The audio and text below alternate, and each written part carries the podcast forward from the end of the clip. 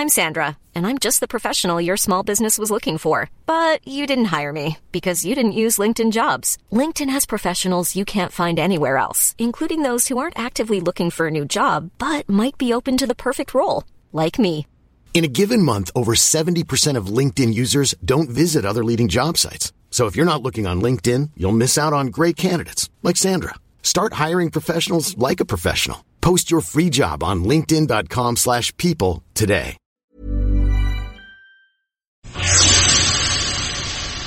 Por cierto, por cierto que este, bueno, pues hablando de del tema de Evo, de Bolivia, de temas internacionales, le damos eh, la más cordial bienvenida aquí en la línea telefónica a Yanis Bacadaza, ella es cofundadora de Ríos de Pie. ¿Cómo estás, Yanis? Qué gusto saludarte. Buenas noches.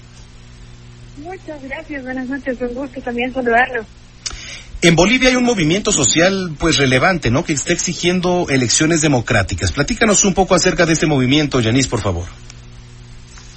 Sí, eh, el movimiento empezó hace bastante tiempo ya, el movimiento del 21 de empieza en el referéndum del 21 de febrero de 2016, que después es desconocido por el gobierno de Morales, en el que indicamos que no queríamos que se legalice la reelección indefinida. Entonces, ese desconocimiento de la voz popular aumentando el claro fraude que hubo en las elecciones del 20 de octubre llevan a que ahora muchos sectores de la sociedad boliviana que normalmente no trabajarían en conjunto se hayan aliado para exigir las elecciones y por lo tanto continúan también las protestas y la movilización. Eh, no han acabado con, con, con- simplemente con que Morales se retire. Así que ya se ha hecho una nueva ley de convocatoria de elecciones que ha sido aprobada por unanimidad en tanto la Cámara Alta como Baja Ujú. del Legislativo, que en su mayoría, eh, me gustaría añadir, es, es conformada por partidarios del MAS, del mismo partido de Evo Morales, pero que han aceptado esta nueva ley de convocatoria de elecciones porque sabemos todos que Bolivia necesita una salida institucional y pacífica a toda la crisis que acaba de pasar. Así que en ese sentido, grupos como Ríos de Pie, que es un movimiento ciudadano independiente eh, de gente joven, estamos también presionando para que el gobierno actual, el de Yanine Áñez, llame elecciones lo más pronto posible, pero entendemos también que hay que designar primero que nada a un buen tribunal electoral para que así se lleve a cabo. Sí, por supuesto. Ahora, ¿cómo les va con Janine Áñez? ¿Qué han visto de ella? ¿Cómo ha respondido? Es un corto tiempo, por supuesto, para evaluarla, pero ¿hay alguna diferencia ya?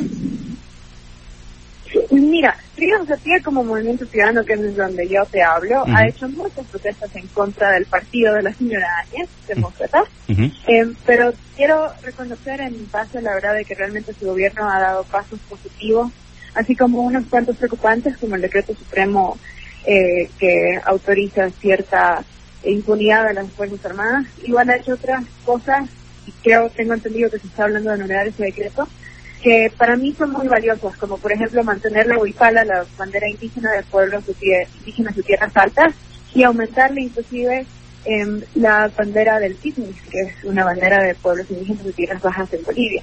Igual, em, para llegar al punto en el que estamos ahorita con la ley de convocatoria de elecciones, no solo se negoció con el partido de Morales, que recalco lo aprobó por unanimidad, sino con para mí quienes son los sectores más importantes que eran los movimientos sociales.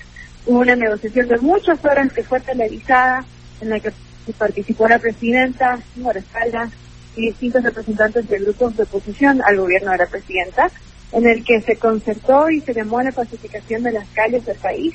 Y fue gracias, creo yo, a esa negociación que se logra llegar a la ley de elecciones que tenemos ahorita, porque si no, hubiera sido básicamente imposible. Y ya finalmente, ¿qué viene ahora para su movimiento, para este movimiento social, Yanis?